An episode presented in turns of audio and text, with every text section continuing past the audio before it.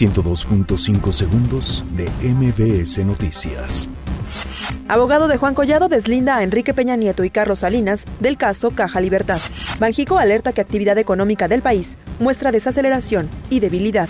Andrés Manuel López Obrador anuncia inversión y baja a carga fiscal de Pemex para los próximos tres años. Hong Kong suspende importación de pollo de Guanajuato por gripe aviar. Grupo México derrama 3.000 litros de ácido sulfúrico en Mar de Cortés. Fallece Carlos Javier Echarri, titular del CONAPO. Mueren siete policías durante emboscada en la Sierra de Durango. Desgajamiento de cerro en Puebla deja siete personas sin vida. Redadas masivas contra inmigrantes en Estados Unidos comenzarán el domingo.